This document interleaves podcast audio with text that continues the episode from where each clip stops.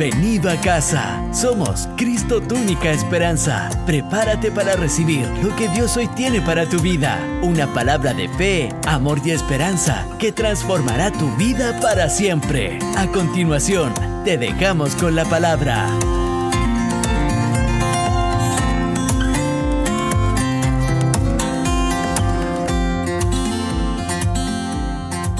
¿Cuántos han venido a buscar una palabra? Pregunta, ¿por qué venimos a la iglesia? ¿Por qué somos parte de una iglesia? De repente hay familias, o dice, ¿por qué el domingo, en vez de estar con tu familia, ¿por qué te vas a la iglesia? ¿Qué tiene la iglesia que nos atrae a poder llegar miles de personas que vienen a la casa del Señor? ¿Qué es lo que hace llamativo a la iglesia para que yo venga a la iglesia. Entonces yo quisiera por esta palabra poder responder por qué me siento cada domingo, cada martes, cada jueves y vengo a escuchar una palabra y esa palabra se va concretando en medio de mi vida. No, no es solo una palabra, sino que la palabra a través de la fe se va haciendo una realidad en nuestra vida. Entonces cuando somos gente profesionales, cuando somos personas que tenemos títulos y me siento en una iglesia, ¿por qué me siento en una iglesia? ¿Por qué vengo a la iglesia y me siento en la iglesia?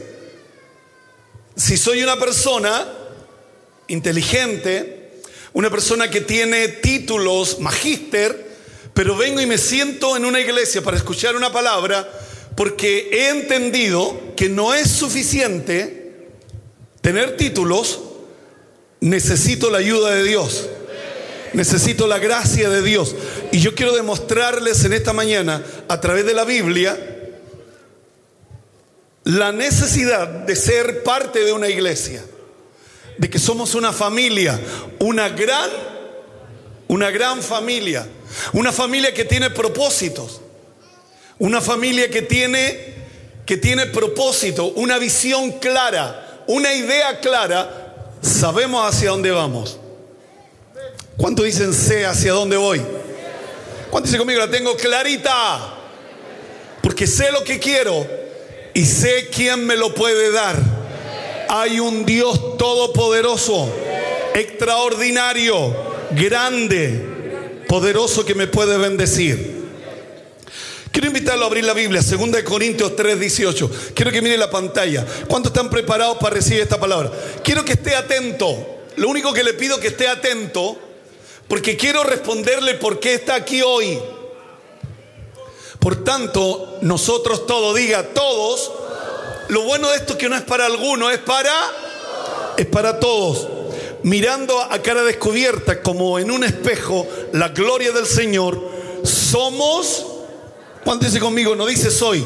Somos transformados de gloria en gloria en la misma imagen como por el Espíritu del Señor. Hay una versión que dice, somos como un espejo que refleja la grandeza del Señor, quien cambia nuestra vida gracias a la acción de su Espíritu en nosotros, cada vez nos parecemos más, más a Él. Diga conmigo, me parezco más a Él.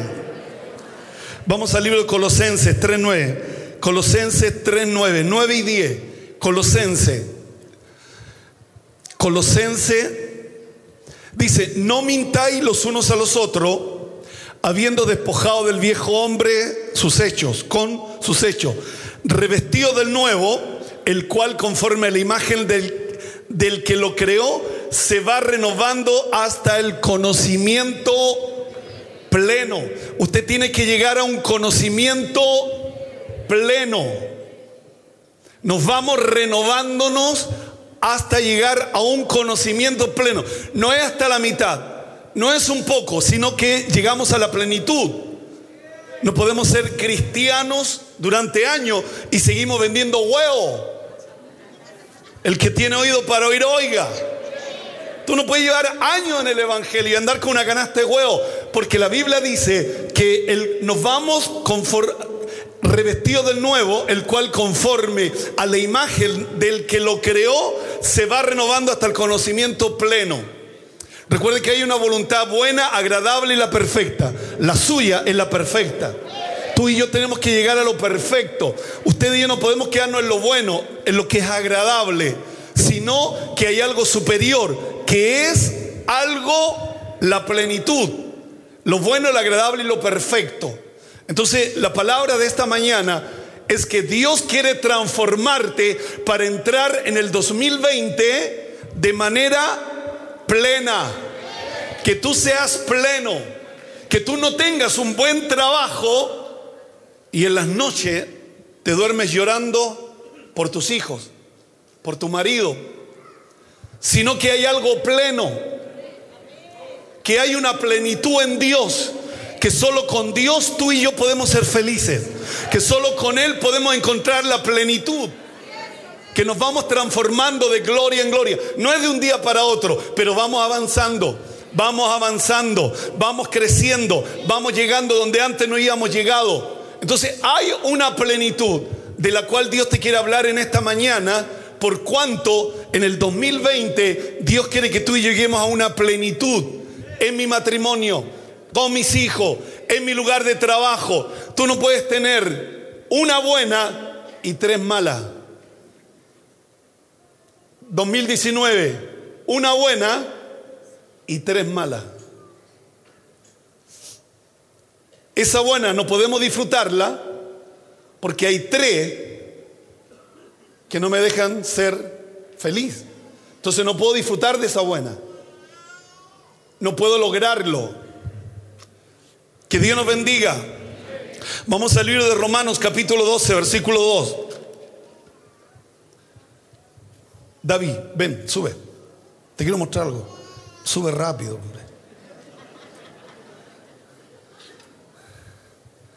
Marcos 10:46. Entonces vinieron a Jericó. Esta es la única visita que hace Jesús a Jericó. El mensaje que tú predicaste, yo lo iba a predicar yo. Pero Dios me dijo que lo predicaras tú. Para que vea, ahora estoy en Samuel, estoy en la palabra de ahora. Pero quería decírtelo que la gracia que Dios que me iba a dar a mí te la entregó a ti. Y Dios me cambió el mensaje. Yo iba yo estuve toda la semana con Bartimeo aquí en la mente, Bartimeo, Bartimeo, Bartimeo. Y cuando estoy predicando, preparando el mensaje de Bartimeo, Dios me dice, no, no predique sobre Bartimeo. Predica sobre la plenitud y el cambio. Predica sobre cambio, sobre transformación. Que Dios nos bendiga. Romanos 12.2 dice, no os conforméis a este siglo, sino transformado por medio de la renovación de vuestro entendimiento, para que comprobéis cuál sea la buena de Dios, agradable y, y perfecta. O sea, ¿de dónde tenemos que cambiar? De nuestra mente. Mi, Dios tiene que cambiar Dios mi manera de pensar para que cambie mi manera de vivir. Que Dios nos ayude. Entonces, hemos compartido en esta mañana seremos transformados de gloria en gloria. La palabra de esta mañana, no os conforméis este siglo, sino transformados por medio de una renovación. Renovación de vuestro entendimiento. Ahora, ¿cómo yo aplico esas palabras a mi vida, al diario? Al diario, ¿cómo lo aplico? Cambio de mente. ¿Cómo lo aplico? Chaparro, muéstrame una historia en la Biblia donde hombres fueron transformados de una manera sobrenatural, de una manera gloriosa. Quiero invitarlo a abrir la Biblia 2 de Samuel 23, 8. 2 de Samuel 23, 8. Quiero mostrarle una historia. Estos son los nombres de los valientes que tuvo David. José Basebet, el tecmonita principal de los capitanes, este era Adino, el exnita, que mató 800 hombres en una ocasión. Versículo 9. Después de este Eleazar, hijo de Dodo, Ahorita, uno de los tres valientes que estaba con David, cuando desafiaron a los filisteos, que se habían reunido allí para la batalla y se habían alejado los hombres de Israel. Este se levantó y hirió a los filisteos hasta que su mano se cansó y quedó pegada su mano a la espada. Aquel día Jehová dio gran victoria y se volvió el pueblo en pos de él tan solo para recoger el botín. Después de este fue Sama, hijo de Age, Ararita, los filisteos se habían reunido en Leí, donde había un pequeño terreno lleno de lenteja, y el pueblo había huido delante de los filisteos. Él entonces se paró en medio de aquel terreno y los defendió y mató a los filisteos y Jehová dio gran victoria. Pónganse conmigo, Jehová dio gran victoria. 13. Y tres de los treinta jefes descendieron y vinieron en los tiempos de la siega a David en la cueva de Adulán y el campamento de los filisteos estaban en el Valle de. Quiero, quiero hablar de hoy día de, de cinco, de cinco valientes, aunque ya hablé de los primeros tres, Adino, Eleazar y Sama. Pero había uno que se llamaba Abisaí. Pónganse conmigo, Abisaí. Abisaí y el otro se llamaba Benanías, que también eran poderosos, que habían ganado renombre. Mire, busquemos 2 Samuel 23, 18. 2 Samuel 23, 18.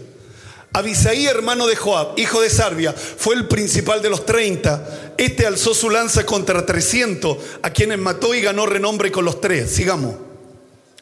Él era el, el más renombrado de los 30 y llegó a ser su jefe. Punto y coma, mas no igualó a los tres primeros. Diga conmigo, no igualó a los tres primeros. No los igualó, aunque era poderoso él no igualó literalmente a Adino, a Eleazar ni a Sama. Sigamos con el versículo 20. Después Benanía, hijo de Joyadá, hijo de un varón esforzado, grande en proeza en Capsel, este mató dos leones de Moab y él mismo descendió y mató a un león en medio de un foso cuando estaba nevando. También mató él a un egipcio, hombre de gran estatura, y tenía el egipcio una lanza en su mano, pero descendió contra él con un palo y arrebató al egipcio la lanza de la mano y lo mató con su propia lanza. Esto hizo Benanía, hijo de Joyadá, y ganó renombre con los tres valientes. Fue renombrado entre los treinta, pero no igualó a los tres primeros. Si usted se da cuenta, Abisaí y Benanía eran como los que seguían, pero nunca igualaron a los tres primeros. Yo siempre me pregunté de dónde salió esta gente, porque pareciera que fueran extraterrestres, pareciera que fueran hombres que no son de este planeta. ¿Y por qué se lo digo? Porque Adino mató a 800 en una ocasión, mató 800 hombres. Estoy hablando de un hombre, no estoy hablando de un extraterrestre, no estoy hablando de, un hombre que vino del cielo, es un hombre como usted y yo, pero que él mató a 800 hombres. ¿Sabe lo que necesita 800 hombres? Imagínense que me rodeen 800 hombres y los mato a cada uno. Tremendo. Eso es tremendo. Eleazar, este se levantó e hirió a los filisteos hasta que su mano se cansó y le quedó pegada su mano a, la, espada. Los hombres de Israel se habían alejado por causa de los filisteos. Él se mantuvo en su puesto, mientras el resto huyó, él se mantuvo en su puesto e hirió a los filisteos. Se le crispó la mano siendo incapaz de, de reflexionarla, de flexionarla, pero nunca soltó la espada. Imagínense, mató a tanto que la espada se le pegó a la mano. El tercero se llamaba Sama. Él se paró en medio de un terreno de lenteja y los defendió y mató a los filisteos. Jehová dio una gran, una gran victoria. La pregunta es, ¿cómo se logra que hombres puedan tener tanto éxitos? ¿Qué es? ¿Dónde está la diferencia? ¿Dónde, dónde está el cambio? ¿En qué momento esos hombres entendieron que habían sido llamados por Dios para cumplir un propósito extraordinario? ¿En qué momento se les cambió el chip a cada uno de ellos para poder lograr cosas extraordinarias? ¿Cuándo están escuchando esta palabra? Entonces aparece Abisaí, aparece Benanía, pero la Biblia se encarga de señalar que esos dos no igualaron a los tres. A pesar de sus proezas, a pesar de ser gente poderosa, pero no, no igualaron a esos tres. ¿Cuánto dice conmigo 2020? Gente no me va a igualar. No me van a igualar. No van a llegar donde yo voy a llegar. No, van, no me van a alcanzar donde yo voy a alcanzar. Porque hay algo que jamás te van a poder alcanzar. Dios te garantiza que hay en ti y en mí un potencial extraordinario que nadie te va a poder igualar lo que Dios va a hacer contigo. ¡Eh! Contigo. ¿Cuántos lo creen, hermano? Nadie va a poder lograr lo que tú vas a lograr. Nadie te va a igualar. En tu familia nadie te va a igualar. Tus hermanos no te van a igualar. Tus sobrinos no te van a igualar, porque lo que Dios te ha dado es algo especial. Amén, hermanos. Algo diferente, algo extraordinario que viene de parte de él, del Señor.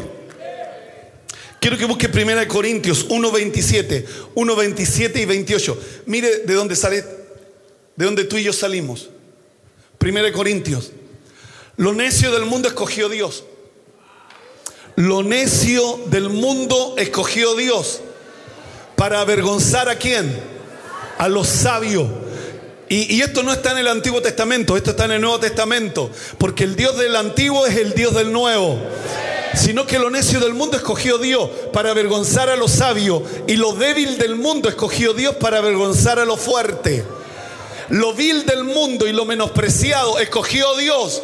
Y eso es lo que marca la diferencia que éramos menospreciados, que éramos lo vil, estábamos llenos de pecado, llenos de maldad, pero Dios nos escogió y eso marcó la diferencia.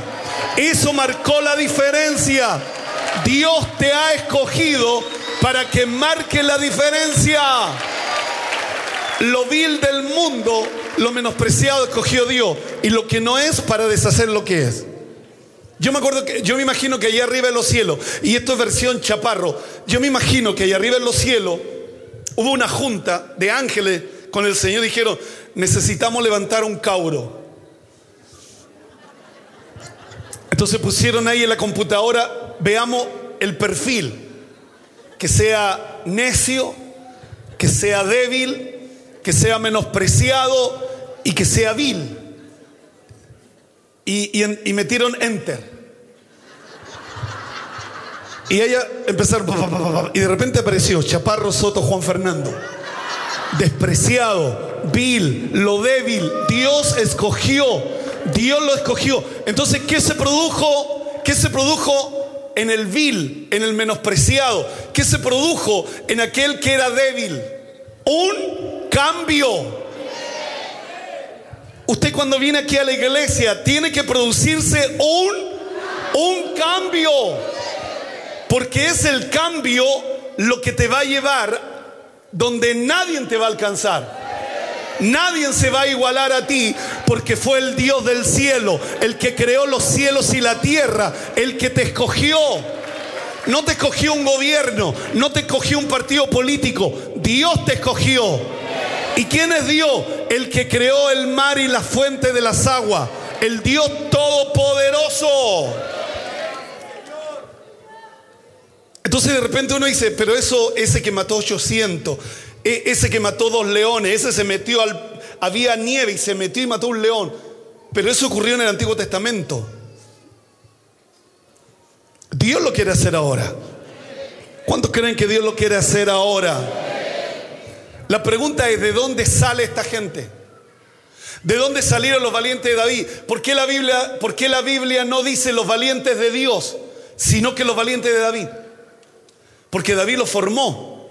David les entregaba la palabra. Él los motivaba. Él le decía, tú puedes. ustedes pueden lograr. Mire, mire lo, que, lo que dice la Biblia en el libro de 1 Samuel 22.1.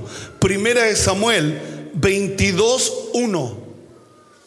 Yendo luego David de allí huyó a la cueva de Adulam. Y cuando sus hermanos y toda la casa de sus padres lo supieron, vinieron allí a él. Se juntaron con él todos. Mire, ¿quién era esta gente? Ese que mató a 800, ese que mataba a leones, ese que se enfrentó a un gigante con un palo, le quitó la espada y lo mató con la misma espada de él. Era gente afligida, endeudada, y todos los que se hallaban en amargura de espíritu. Y David fue hecho jefe de ellos. El, problema es porque usted no se, no, se, se transforma. Porque yo no soy, entre comillas, su jefe. Usted no obedece. Usted viene aquí a la iglesia, pero usted no obedece. Usted no tiene jefe. ¿Cómo, cómo se cambia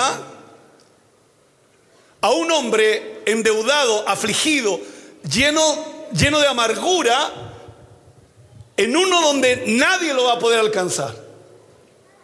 Donde nadie va a poder llegar. Porque ese hombre afligido, endeudado y angustiado,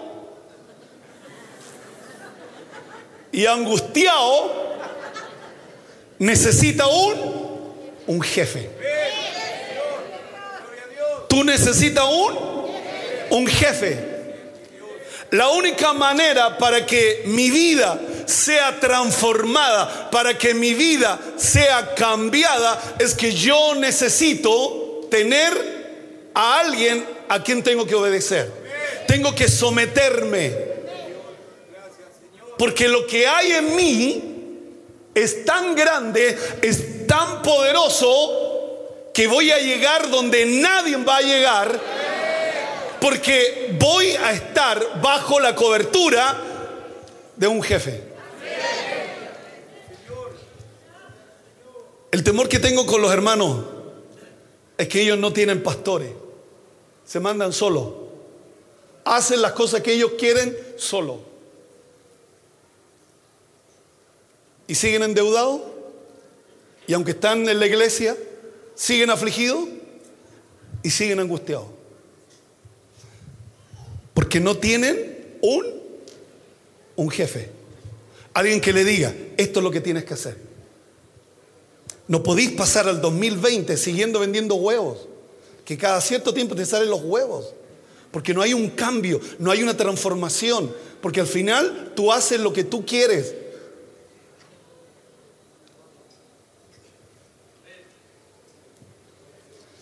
¿Qué, hace que un hombre, imagínense cómo llegó a la iglesia, humillado, triste, lleno de deudas? Lo llamaban a cada rato por el celular, ¿cuándo me va a pagar? ¿Cuándo me va a pagar? Al final tuve que cambiar el número. Pero ¿cómo logro que, que esos mismos personajes que estuvieron en la cueva de Adulam, que llegaron aquí a la iglesia endeudado, afligido, angustiado, literalmente angustiado, tienen una transformación, como dice Pablo, transformaos. Porque esa gente, ¿qué tenía? Tenía un pastor, se llamaba David. Tenía un jefe al cual ellos decían, David, fracasamos. David, fracasé. ¿Qué tengo que hacer? Entonces, el temor que tengo, que tú viniendo a la iglesia durante años a la iglesia, tú sigues afligido, tú sigues endeudado y tú sigues en amargura de espíritu. ¿Por qué? Porque nunca has querido aceptar a tu pastor, a tu jefe, para decir, esto es lo que tienes que hacer, porque al final hago lo que yo quiero. Y yo veo de gente que llega a la iglesia endeudado, afligido, angustiado, que obedece al pastor, recibe la palabra del pastor, la pone por obra y veo cambios extraordinarios en la vida de cada uno de ellos. El día jueves terminó el culto y yo me fui y, vino un matrimonio a hablar conmigo, este jueves, vino a hablar conmigo, me dice, pastor, yo los conozco, ellos, yo no sabía, ¿Cuándo habían llegado a la iglesia? Ellos llegaron a la iglesia en el templo metropolitano, Grajale, esquina Almirante la Torre. Frente a una placita, ahí hay un cine y yo era el pastor ahí. Y ellos llegaron ahí y llegaron con sus cabros chicos así. Llegó ella, él no. Primero llegó ella con su hijo. Venían el puro día domingo, no tenían auto, no tenían nada. Entonces venían con sus cabros chicos a la iglesia. Era como la hermana María, así, con sus cabros chicos. Hasta que un día él le dijo, yo te voy a acompañar. Y vino él y dijo, mira, pero entra tú, yo voy a quedarme en la plaza.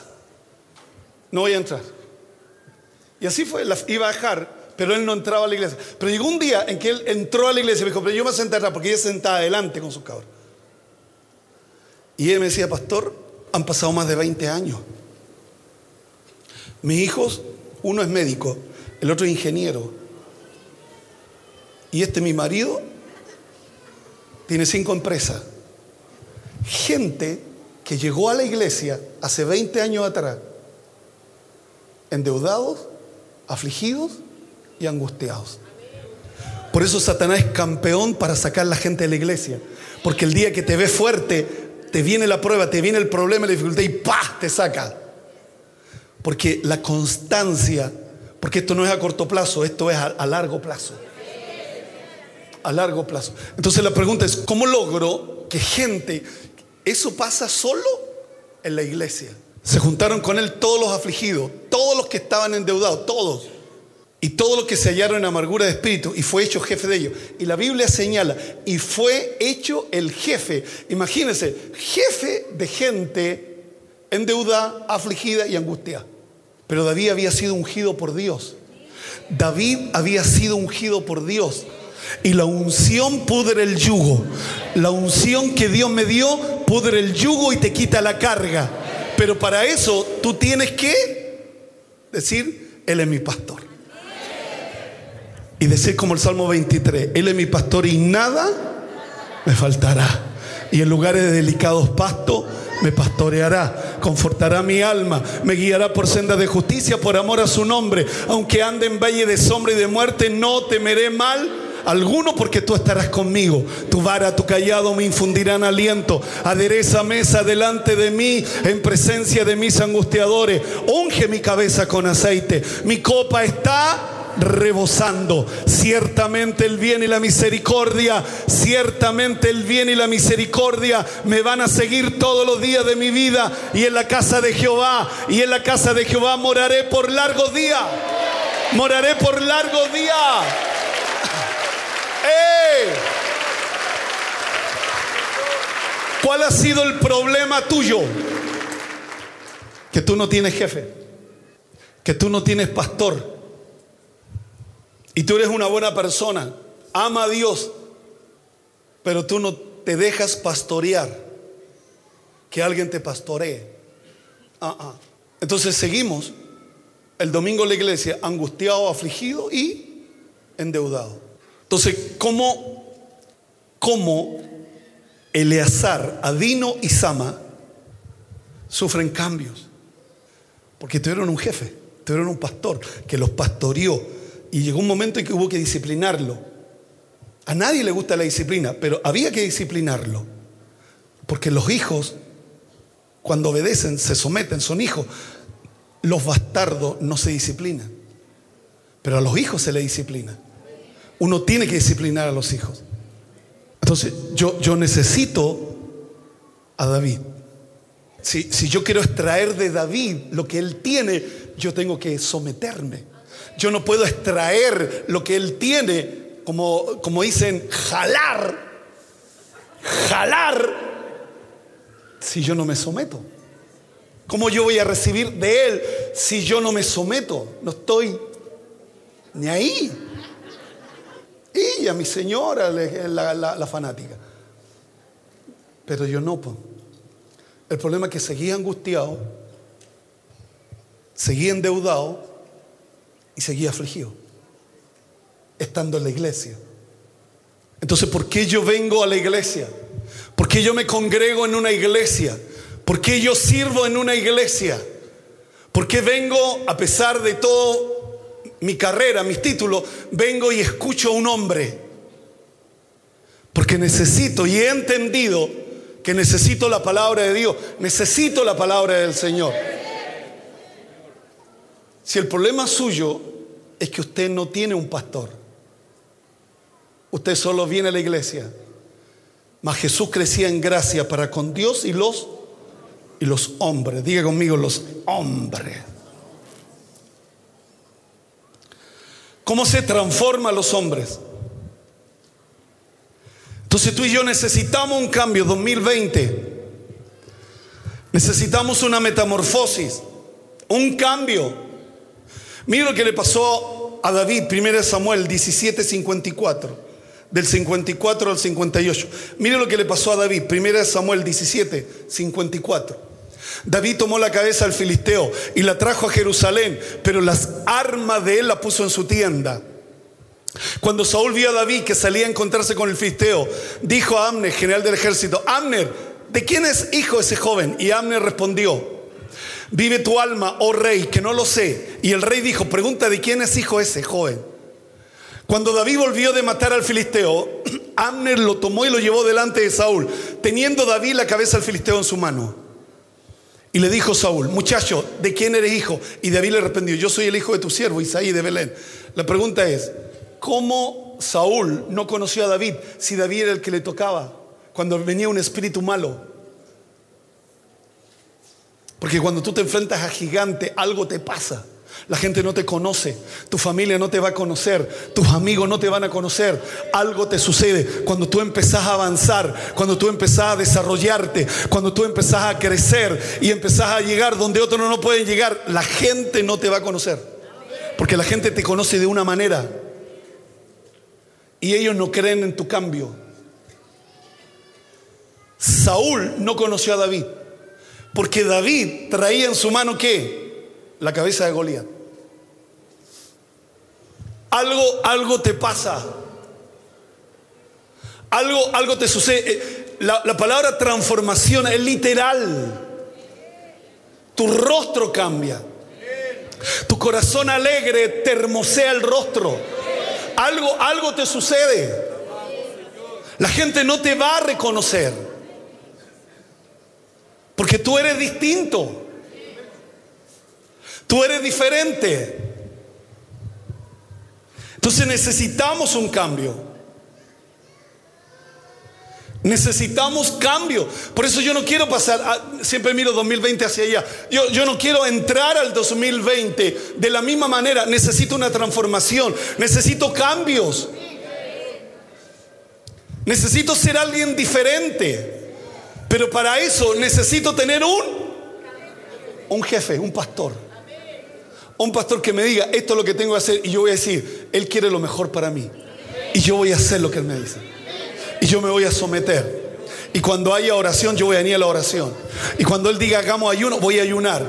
Y cuando Él dice, voy a venir los martes y los jueves, voy a venir los martes y los jueves.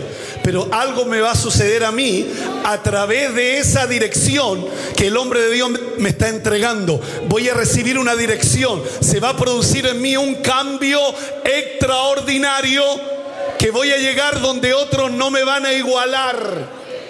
No me van a igualar.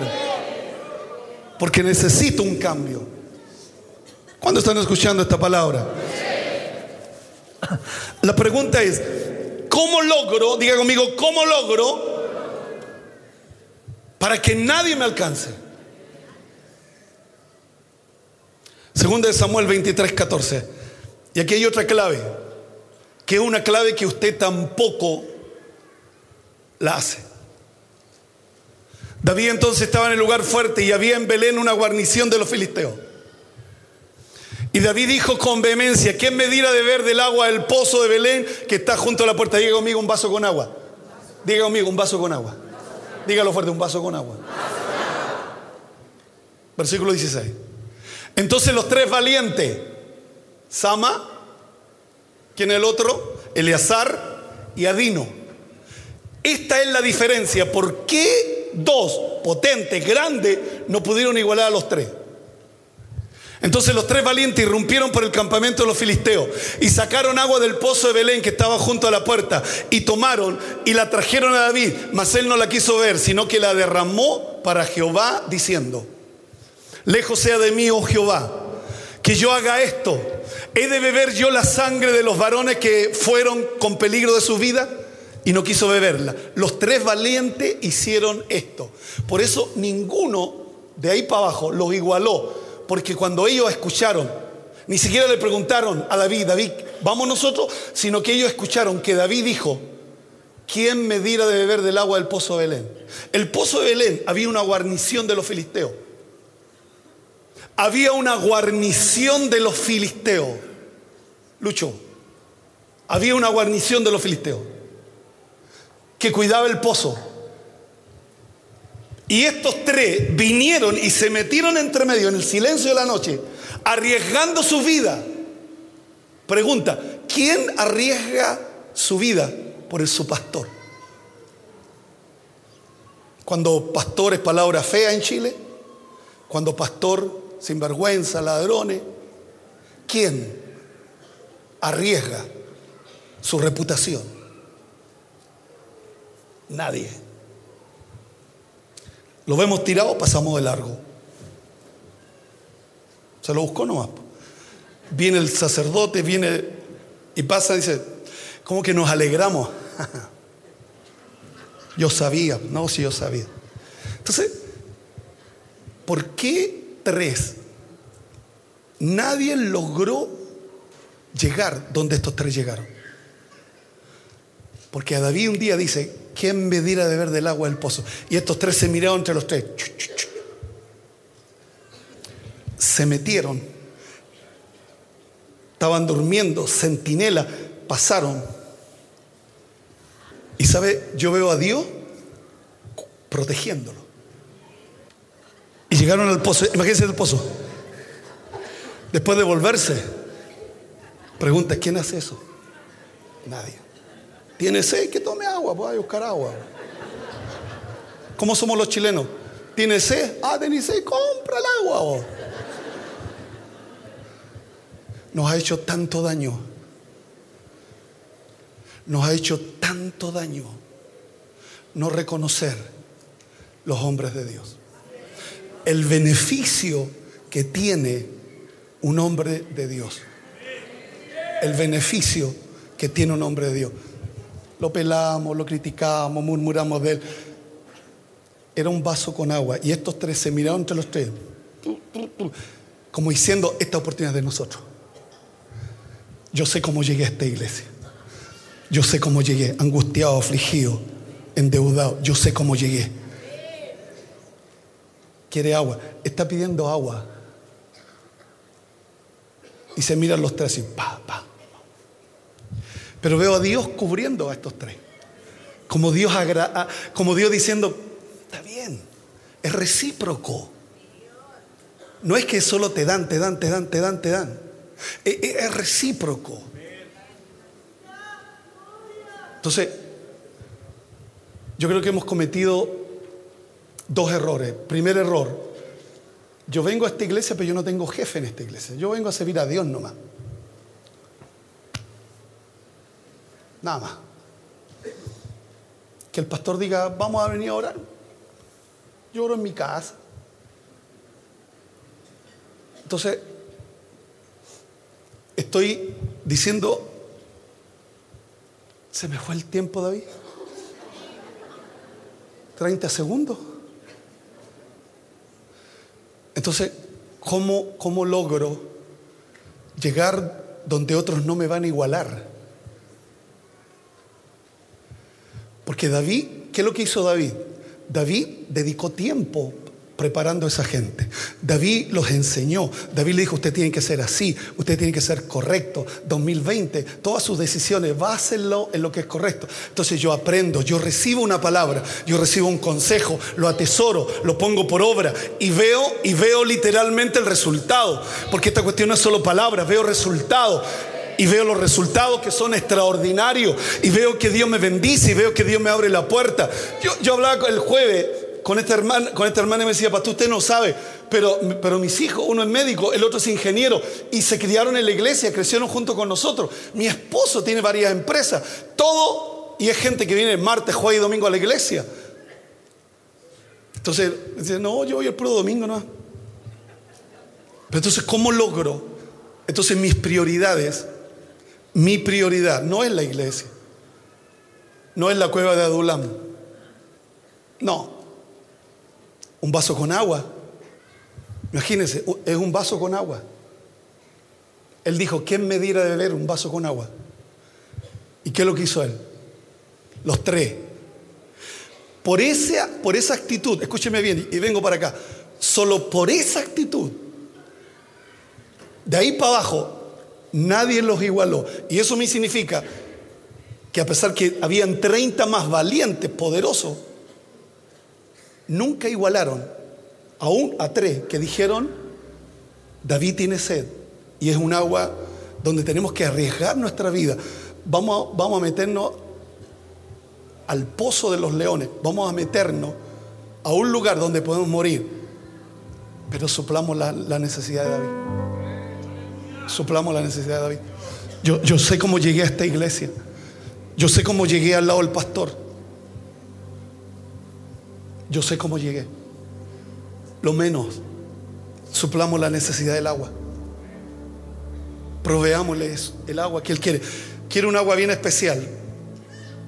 Podía haber sido agua que tenían ellos. Pero Él dijo, ¿quién me dirá de beber del pozo de Belén? Y tres, habían 30 valientes alrededor de Él. Y tres se miraron. Los otros siguieron durmiendo. Pero tres dijeron, es nuestra oportunidad de marcar la diferencia de estos, del total. Vamos a marcar la diferencia. Vamos a marcar la diferencia.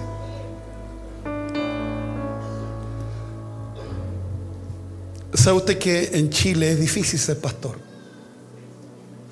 Es uno de los países más difícil donde se es pastor.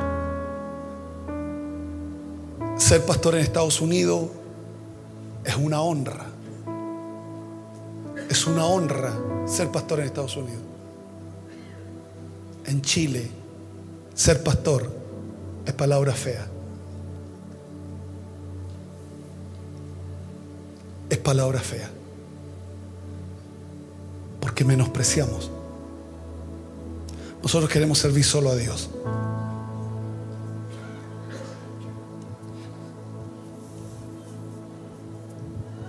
David transmitía valentía a su gente. Dijeron, ser, estar endeudado es circunstancial, angustiado, circunstancial, afligido, circunstancial. Ustedes van a cambiar, ustedes van a ser distintos, ustedes van a ser tremendos. Nadie los va a igualar a ustedes ustedes van a llegar a lugares extraordinarios. Donde otros no llegaron, tú vas a llegar. Eh, tú vas a llegar. Porque lo que tú haces solo es reconocer la generosidad, reconocer cómo yo llegué y qué fue lo que Dios hizo. Lo que Dios hizo. Que suba el coro, por favor.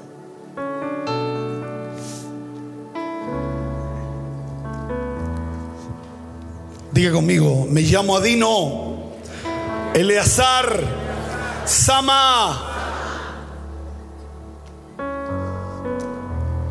La diferencia la marcaron estos tres.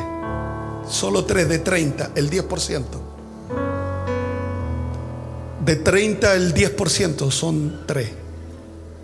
Un 90% dijo, que vaya él es valiente. Pero tres dijeron, es nuestra oportunidad para marcar la diferencia de esto. Y fueron con gozo, arriesgando su propia vida. Porque su jefe quería tomar agua del pozo de Belén. Por eso la Biblia se encarga de marcar a Benanías y a, a Benanías y a Abisaí, estos dos, dice la Biblia, no igualaron a los primeros tres. No los igualaron. Y a los dos le pusieron, no los igualaron. No los igualaron. Y estoy hablando de un vaso con agua.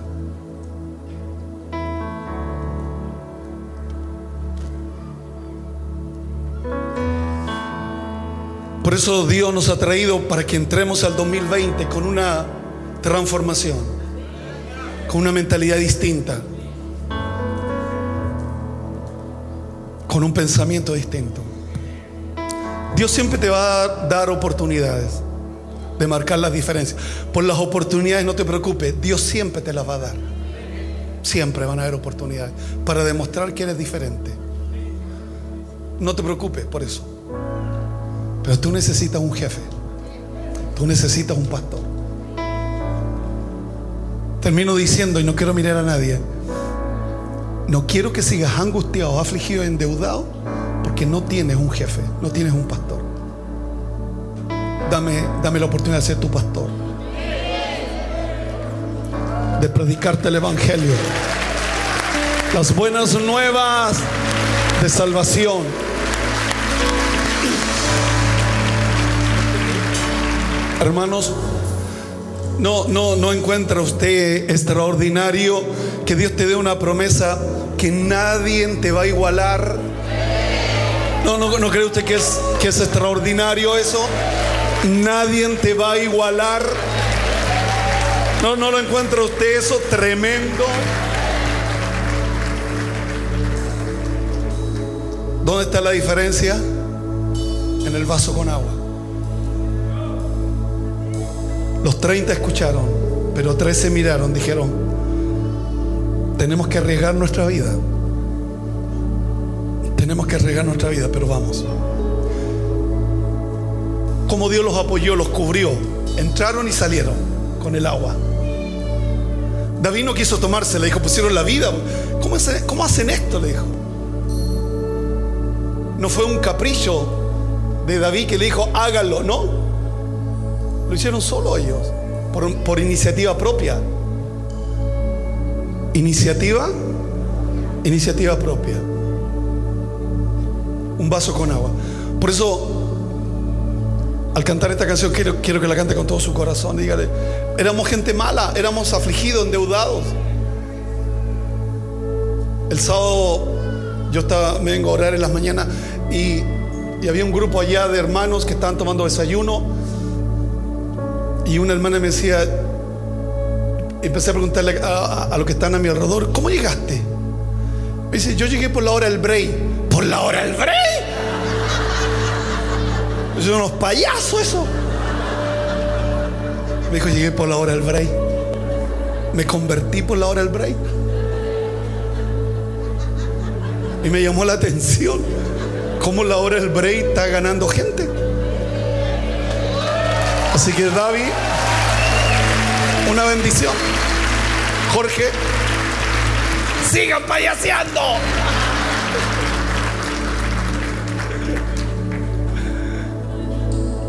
Pero Dios está haciendo cosas extraordinarias. La promesa de este domingo es, nadie te va a igualar. Nadie te va a igualar. Nadie te va a igualar.